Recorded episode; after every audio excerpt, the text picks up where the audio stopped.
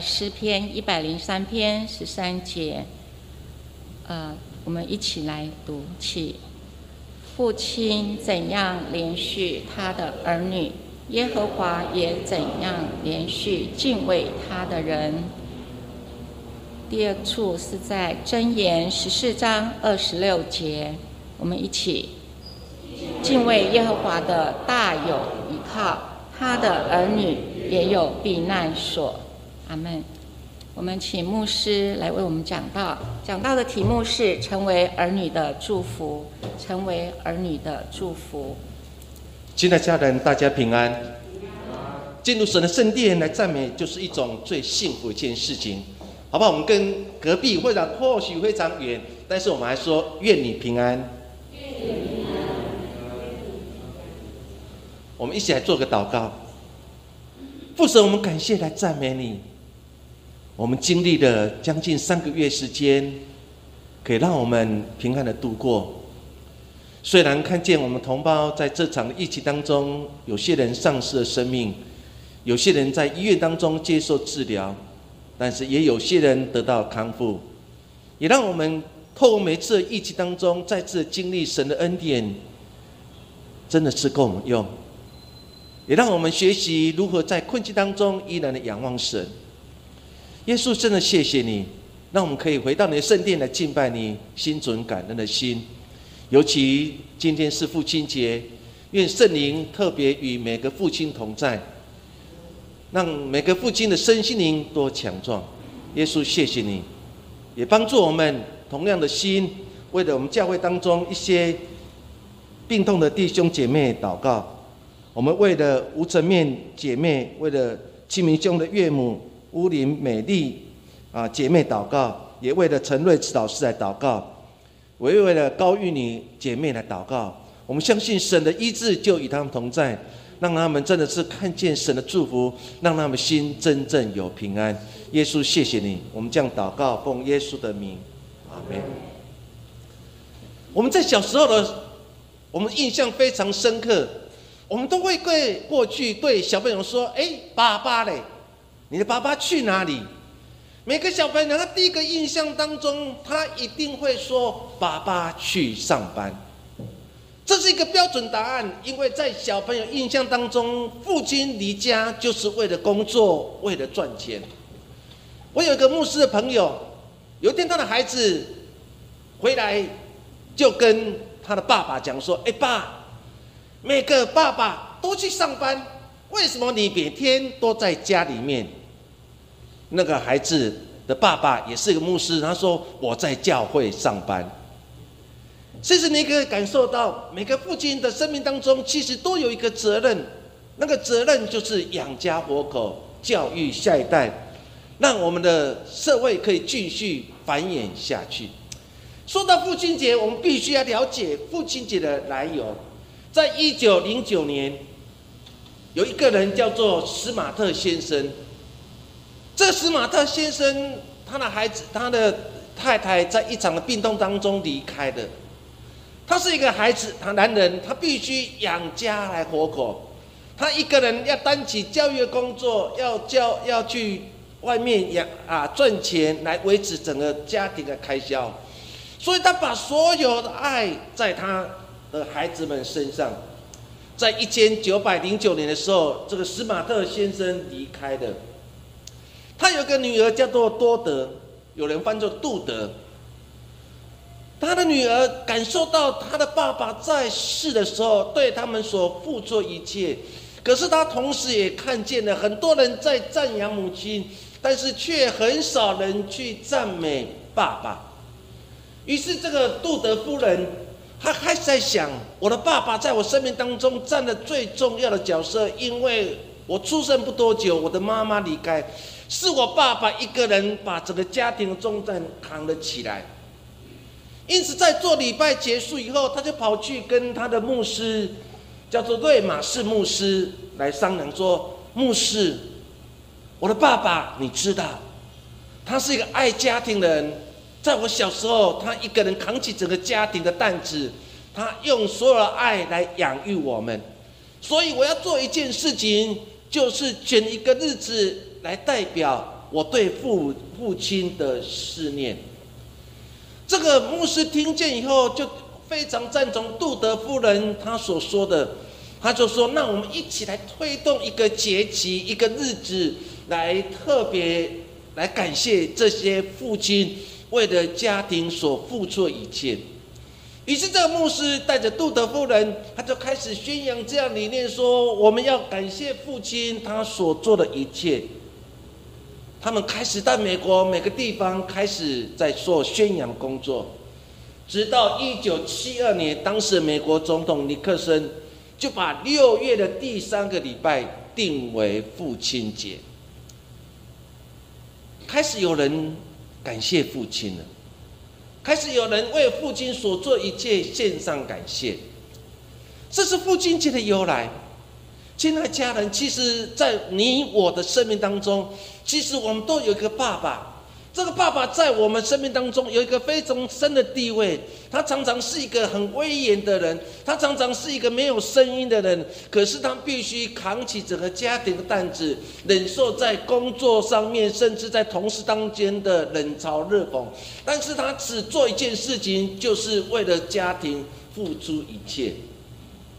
有一个圣经学，一个心理学者叫做念，他说爸爸的角色，他做一个统计，统计结果以后，他分了前三名。他说第一名是什么？爸爸的角色就是一个道德的引导者，就是每个爸爸有个责任要教导孩子是非对错，什么是黑暗，什么是光明。爸爸就是一个道德的引导者，有百分之四十六点二的。第二名就是爸爸就是一个养家型的爸爸，占了百分之二三点一。所以爸爸知道自己的角色，原来在孩子心中，我就是一个养家活口的角色。爸爸第三个角色就是保护者的角色，占了十九点二的角色。一说当家庭有危险的时候，家庭有困难的时候，孩子面对危险困难的时候，爸爸总是第一个跳出来，成为一个家庭的守护者。这是一个心理学者他所说的爸爸的三个角色。我不知道对你对我，当我们重新回想你的爸爸，或是现在你身为爸爸的你，到底你是一个道德的引导者？到底你是一个养家者还是一个保护者？每个人心中都有对爸爸不一样的定位。犹太的经典当中有一本书叫做《塔木》，这塔木德里面当中特别提到的，当一个犹太的父亲，你一生当中要教导孩子四件事情。这是非常重要的指引，对每个犹太人父母亲来讲。他说：“你当爸爸有四件事情你要教导孩子。第一件事情就是让他读懂 Torah，就是摩西五经一切神的律律跟典章。用现在来讲，你要教导他读得懂、听得懂圣经的话语。第二件事情。”就是你有一个责任，你要为他张罗所有娶妻一切所需。第三件事情，就是你身为爸爸，你要教导你的孩子如何去经商，如何在一个商业行为当中成为一个佼佼者。第四件事情，那更有趣的，他说，当一个爸爸，你要教导你的孩子如何会游泳。当你好好去读这《塔木》这本经典当中，对犹太的父亲是个很重要的教导者，跟他讲说，你要让他读得懂上帝的话语，你要让他有一个好的家庭生活，你要教他如何在经济上面如何来荣耀神，更重要，如何在一个恨逆环境当中，你有可能在。面对溺水当中，你如何从那个溺水当中获得一个更深的人生的经验？四件事情教导犹太的父母亲要教导孩子这件事情。亲爱家人，若塔木放在现在我们的心中当中，到你你第一件事情要教导孩子什么事情？我们一定想说，教导孩子在这个混乱的人情世故当中，如何懂得做人。你有可能教导他说：“哎，在现在股票啊，虽然有时候跌，但是高起来时候比较多。”或许我们就会教导他如何在股票市场当中如何经营而获利。但是有谁愿意把孩子的信仰放在他生命当中的第一位，让他懂得圣经一切的话语？今天我们都是神的儿女，我们都身为爸爸或是身为妈妈。今天若神把孩子交在你的手中，到底人家教导他第一件事情是什么？是如何经营财富，如何去争夺名利，如何在人际关系当中成为别人所羡慕对象，还是教导他如何爱主，如何爱神？或许这是对我们很深的提醒。今天我要透过圣经这两段的经文当中，虽然很短，跟大家一起分享两件事情。第一件事情就是，身为爸爸的你跟我，我们要教导孩子有一颗怜悯的心。我们刚才所读的诗篇一百零三篇十三节，我们再次一起来读：父亲怎样连续他的儿女，耶和华也怎样连续敬畏他的人。他说，当一个爸爸有个责任。就是要去连续他的儿女，如同耶和华连续他敬畏他的人。连续，其实在原文的意思就是关心、同情困苦的人，渴望他们透过你跟我的协助当中，让他们脱离的困境。连续，其实若用希伯来文的动词来讲，蛤蟆带。他的意思就是怜悯的意思，一说你要教的你的孩子有一颗怜悯的心，期待每个在困境当中的人，你因为你的协助，让他可以慢慢的脱离这样的困境。特别举浪子故事当中，这个浪子把父亲给他的财产完全都消耗殆尽。他一无所有的，在租界当中吃的豆荚来过他的余生。一个犹太人在猪圈里面生活，这是一个奇耻羞辱的事情，因为犹太人对猪认为就是一个不洁净的，会养猪地方大部分都是在外邦的地区。那你就可以想象，这个浪子已经走投无路，他已经没办法回到自己的族群来生活。因为大家都知道，这个人就是浪费父亲给他一切产业的人。他为了活下去，只有到外邦地区去生活。他无法找到其他好的工作，为了他的肚子能吃得温饱，于是他找一个犹太人不会去找的行业，那就是在猪圈当中做养猪工作，可能或。没有得到很多的喂养，所以他最后只能在猪圈当中吃的豆荚饼来过他的生活。就在他这么落魄的过程里面，他忽然想起了过去的他，是一个少年老板的身份，在父亲的家，我要什么就有什么，如今什么都没有。于是他心想：我要回父的家。我要回家，因为那个地方可以让我享受我从来没有享受过的。他也知道他得罪神，他也得罪父亲，但是他想要离开这个困境，于是他收拾一切，就准备回家。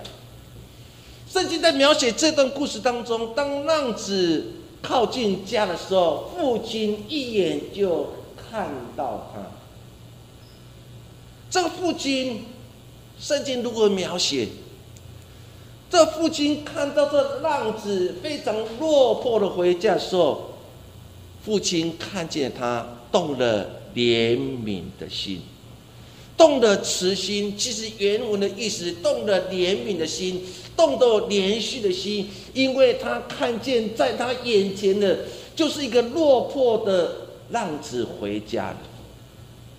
这个父亲马上过去抱着这个小儿子的景象，连连与他亲嘴。这是记载在路加福音数章二十节。你可以想象，这个浪子回家的时候，不是一顿的毒打；这个浪子回家的时候，不是一顿的毒骂，而是父亲打开他怜悯的心，来接纳这个认罪悔改的小儿子。犹太的经典当中，常常会提到怜悯的心，因为他们曾经也是奴隶。他们曾经也是流离失所，所以在摩西的经典当中，常常要提起犹太人说：你们要怜悯那些贫苦的人，你要怜悯那个无家可归的人，你要怜悯那个孤儿寡妇。这是犹太经典当中非常重要一件事情。说在经约当中承袭这样信仰观念，在耶稣的心中当中，其实基督一个最重要的信仰的本分，那就是活出美好生命。那个特色就是有一颗怜悯的心，父亲接纳了，通过这样来告诉我们所有现今跟随耶稣的人，不管我们过去犯了多大的罪，不管我们过去如何落魄，只要我们愿意回家，我们的神永远打开他的双手来接纳我们回家。约翰一书第三章十七节，我们一起来读：凡有世上财物的，看见弟兄穷乏，却塞住怜悯的心，爱上帝的心，怎能存在他里面的？当你读到这样的经文当中，你就可以知道犹太人的思想。他说：世上所有一切的财物，当你拥有所有一切当中，可是当你看见了你的弟兄、你的姐妹困乏的时候，你们却没有一个怜悯的心、怜悯的心，那爱上帝的心，可能哪有可能会存在你的心里面？更简单来讲，就是当你没有一颗怜悯的心的时候，你根本没有一颗爱神的心。如同这个父亲，他就是怜悯的心，怜悯的心的背后，就是一连串的爱。他爱这个浪子，爱这个落魄的孩子，爱这个已经一无所有的孩子。每个父母亲不就是如此吗？有时候想想我们过去的生活经验当中，我们要常常感谢神，因为我们父母亲就是这样的父母亲。不管我们做了多少让他伤心的事，我们父母亲永远打开他的双手来迎接我们回家。愿一书的作者在提醒每个信徒，在提醒当时的初代教会的信徒：如果我们没有一颗怜悯的心，我们怎么可能说我是一个爱神的人？我们教会这八年来，我们在做课后班的工作，尤其在这个疫情上个月当中，我们继续在做送餐的工作，因为我发觉有些父亲他必须。上班十二个小时，因为孩子无法去学校，无法来到安亲班，甚至来到我们教会课后班。有时候孩子中餐没得吃的时候该怎么办？于是我们就调查之后，每天中午我们的干事就去送餐给这些有需要的人。很多人说教会奉献已经减少了，已经没有任何收入，为什么教会还继续要做这样送餐的工作？因为我们只知道一件事情，那就是若我们没有怜悯的心，我们怎么说我们就是一个爱神的教会的人呢？愿一书的作者就是提醒我们：若你没有怜悯的心，你哪有可能对别人说你是一个爱神的人？第二件事情跟大家一起分享的，就是。每个父亲有一个角色，那就是让我们的孩子一生来敬畏神。箴言十四章二十六节，我们一起来读：敬畏耶和华的大有倚靠，他的儿女也有避难所。箴言作者怎么说？说敬畏耶和华。当你让你孩子敬畏耶和华，他的人生当中就有一点的倚靠。我们过去台湾人常会想说，客刷刷的帮，客狼狼的斗。但是我们到底要靠谁呢？我们以为靠财富，我们以为靠人际关系，我们靠以为靠我们的背景，其实这一天都会过去。我们看见了一场的疫情，把财富重新改写；一场疫情把人类历史重新的改写。我们开始在想，到底要靠谁？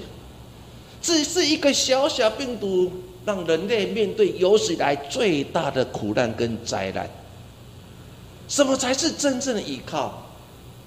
对真言的作者来讲，敬畏耶和华大有依靠，因为他敬畏耶和华的时候，他找到一个避难所，就是在神的里面。敬畏耶和华，他原来意思就是一个人承认明白神掌控我们的生活范围的每个环境。说敬畏耶和华的意思，说我们知道神掌控我们的生活，我们知道我们的神掌控我们生活所有的一切。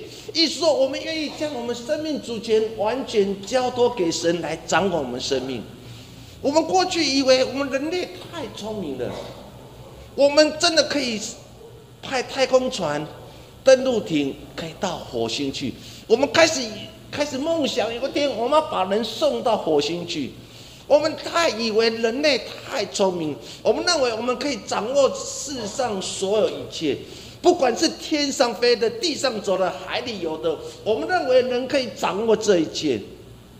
可是人却无法掌握一个小小的病毒，而且不断的变种，不断的挑战人的生命的极限。我们面对这样的生活环境。我们必须回到生命当中来想今天所读的这句话：敬畏耶和华。原来敬畏耶和华，就是教导我们每个人都知道，甚至明白神掌控我们生命。我们愿意把生命的主权交托给他。过去我们自己掌控生命，我们常常说：“哦，这个人，哇。”那个掌控欲太强了。过去人类不就是如此吗？我们掌控欲太强了，我们想要掌控上帝所创造的一切万物，结果人类失败了。重新回到信仰当中来检视自己的生命，原来我所需要的，那就是把我生命主权交托出去，让神继续来掌管。为什么要让上帝来掌管我们生命？因为若我们自己掌控自己的生命，很容易我们就会找错方向，我们会找错方法，甚至我们会如圣经所说，如羊迷失，个人偏行己路。我们看见了一场的大水，摧毁了整个大陆很多的城市，不是一个人死亡。上万人死亡，号称全世界最聪明的地下道，一场的大水，把所有最聪明的地下道完全摧毁了。日本人以为我们有最好的建筑知识，所以他们在啊核核电厂外面盖了一个全世界认为最强、最坚固的海上的堤防。一场的地震摧毁了，连核电厂也淹水，差一点引起的核爆炸。人类找错方法，人类找错了方向，人类如羊迷失，偏行了几路。回顾过去三个月我们所经历的一件事情，或许我们的内心都有很深的感慨。在努力，在奋斗，一场的病毒摧毁了我们所有梦想。本来以为我今年要去澳洲，我今年要去欧洲，我今年要出国玩，我今年要买一个新的房子。我认为我身体很健康，我认为我可以掌握所有一切，但是没有想到，所有梦想都破碎了。回到信仰当中，重新来检视，让我们更深知道如何敬畏耶和华。有一篇文章，我要跟大家一起分享。这篇文章当中有几句话说：如果一个小孩活在批评里，他就学会定罪；如果一个小孩活在仇恨里，他就学会斗争；如果一个小孩活在嘲笑里，他就学会害羞；如果一个小孩活在一个羞愧里，他就学会自责；如果一个小孩活在包容里，他就学会的。忍耐。如果一个小孩活在一个鼓励里，他就学会了自信；如果一个小孩活在称赞里，他就学会了感激；如果小孩活在公正里，他就学会了公平；如果一个小孩活在安全里，他就学会了信心；如果一个小孩活在爱里，他就学会有爱心。亲爱家人。回顾我们过去所经历的，我们到底在教导孩子什么？我们教导孩子在这个时代当中成为一个很会斗争别人的人。我们有时候教导孩子活在一个仇恨里面。我们有时候看到孩子在学校当中被嘲笑之后，我们就跟他讲说：“你要勇敢的回击过去。”我们常常在教导小孩子当中。是用负面的来教导孩子，以致孩子在他的成长过程当中，他已经学会了投机取巧。很多母亲在这个时代当中，用金钱的观念来教导孩子，想尽办法从别人身上获取不当的金钱，不再认为赚钱应该正正经经的做事情。以至于孩子在这个时代当中成为一个车手，尤其最近警政署在针对这些车手当中做一个调查当中，却发觉三十岁以下的车手竟然占了百分之九十以上。你就会看见的金钱名利已经在孩子心中，孩子已经失去了原来那个单纯。如果用信仰来讲，他们已经失去了敬畏耶和华的心。我们的孩子在这时代当中，越来越懂得做一个批评的工作，因为他越会批评，他就越会定罪。我们的孩子若是活在一个仇恨里面，他就会成为一个会斗争的人；若我们孩子活在一个嘲笑里面，他就越来越对自己没有任何信心。是不是重新调整我们？让我们孩子活在包容里面，他会学习的忍耐；让我们孩子活在鼓励里面，他会学习自信；让我们孩子活在称赞里面，他会学习感激；让我们孩子活在公正里面，他会学会公平；让我们孩子活在安全里面，他会学习有信心；让我们孩子活在爱里面，他就会成为一个爱心的。求神帮助我们重新调整自己，让我们孩子活在一个健康、积极、正面、爱神、敬畏人的心里面。我非常喜欢黎巴嫩一个非常著名的诗人，叫做纪伯伦。他是一个诗人，曾经写的一篇的有点像散文。这散文的题目叫做《孩子》。散文当中，其中有一段，他说：“孩子，你好比一把弓，孩子是从你身上射出来的生命之箭。弓箭手看见无穷路径的箭靶，于是他大力拉弯你这个把弓，希望他的箭能射得又快又远，欣然屈服在神的手中，因为他既爱那击飞的而箭。”也爱那稳定的弓。他说：“孩子就是那把剑，这把剑可以射得远，射得快，射中靶心，是在于那一把弓。那把弓就是我们的神，那把弓或许就是在座的每一位身为爸爸妈妈的你。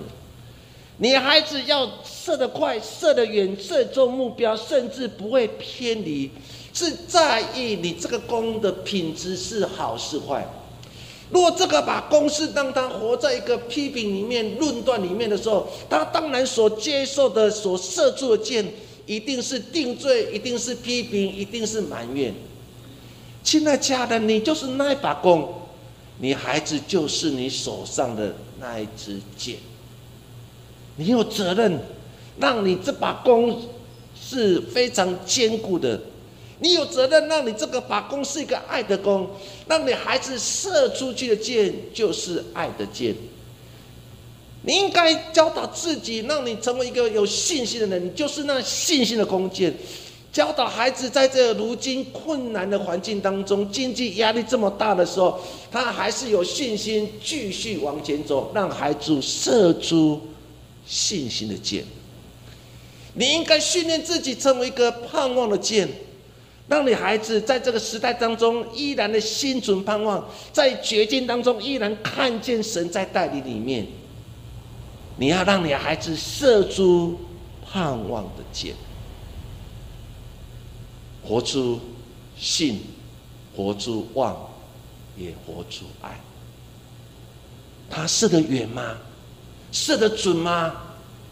是在于我们在座所有父母亲。你这把弓，纪伯伦其实很深刻，在过去的日子当中，啊，感谢的他父亲。若没有父母亲的教导，他可能偏行了几路，他可能离开了神，他可能忘记有一位神掌管他的生命。他回顾他成长的过程当中，他看见了。父亲、母亲就是那一把弓。我今天成为一个诗人，不是我高智商、高智慧，而是那一把弓，把我射得很远，射得准，而且射中了目标。亲爱的家人们，亲爱的父母亲们，你是个很重要的弓，珍惜这把弓，让每个从你。这把弓射出去的每个箭，射得远，射得快，更加射得中靶心。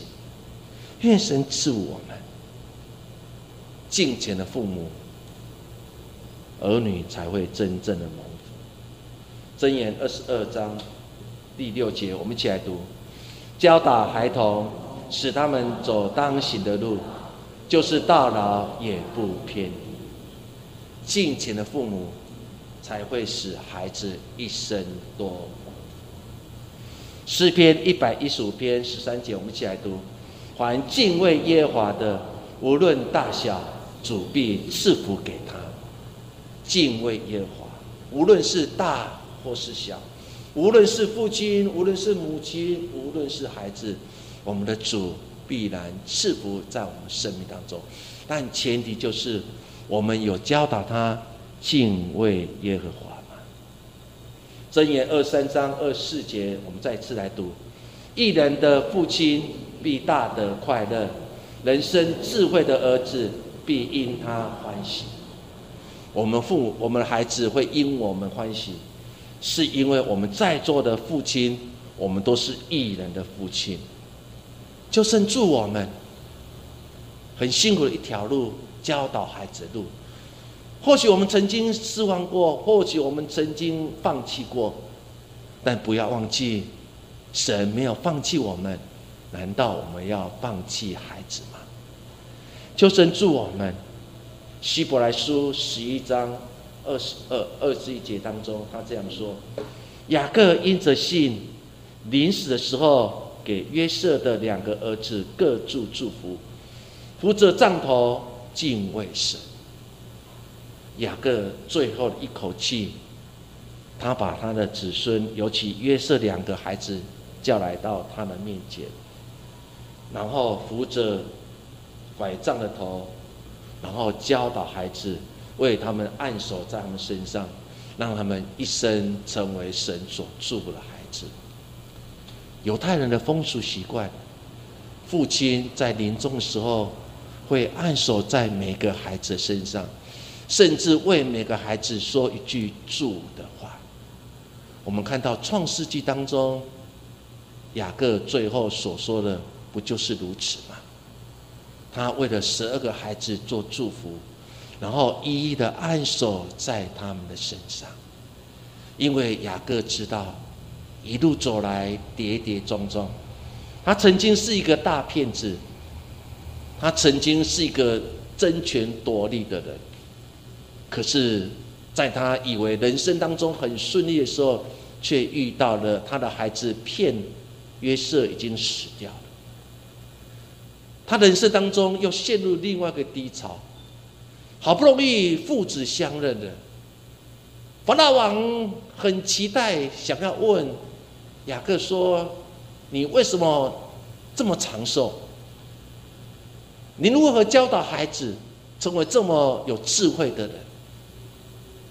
雅各竟然对法老王说：“我的一生的年日又少又苦，因为他回顾过去所经历的时候，他觉得我太靠自己了，却忘记靠神。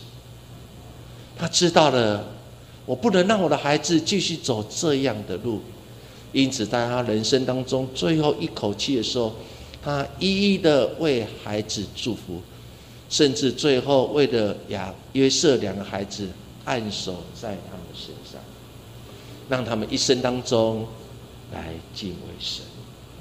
求神帮助我们，也让我们在这个父亲节的日子当中，教导孩子一颗怜悯的心。更教导孩子一颗敬畏神的心。我们再一次来做个祷告。亲爱父神，谢谢你。每个父亲所承担的不同的责任、不同的义务，每个父亲的心里面总是有说不出的苦，但是同时也有说不出的欢喜。主啊，求你。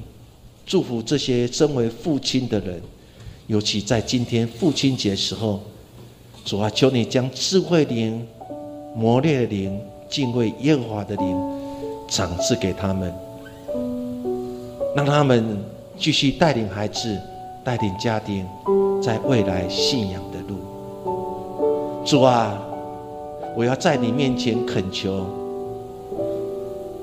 帮助这些父亲。成为信心的功，成为盼望的功，成为爱的功，让每孩子从他身上所射出去的，是一个爱的箭，盼望的箭，甚至有一颗爱的箭。耶稣，谢谢你，愿神的灵就与我们同在，心中感谢。心存赞美，我们将祷告奉耶稣的名，阿门。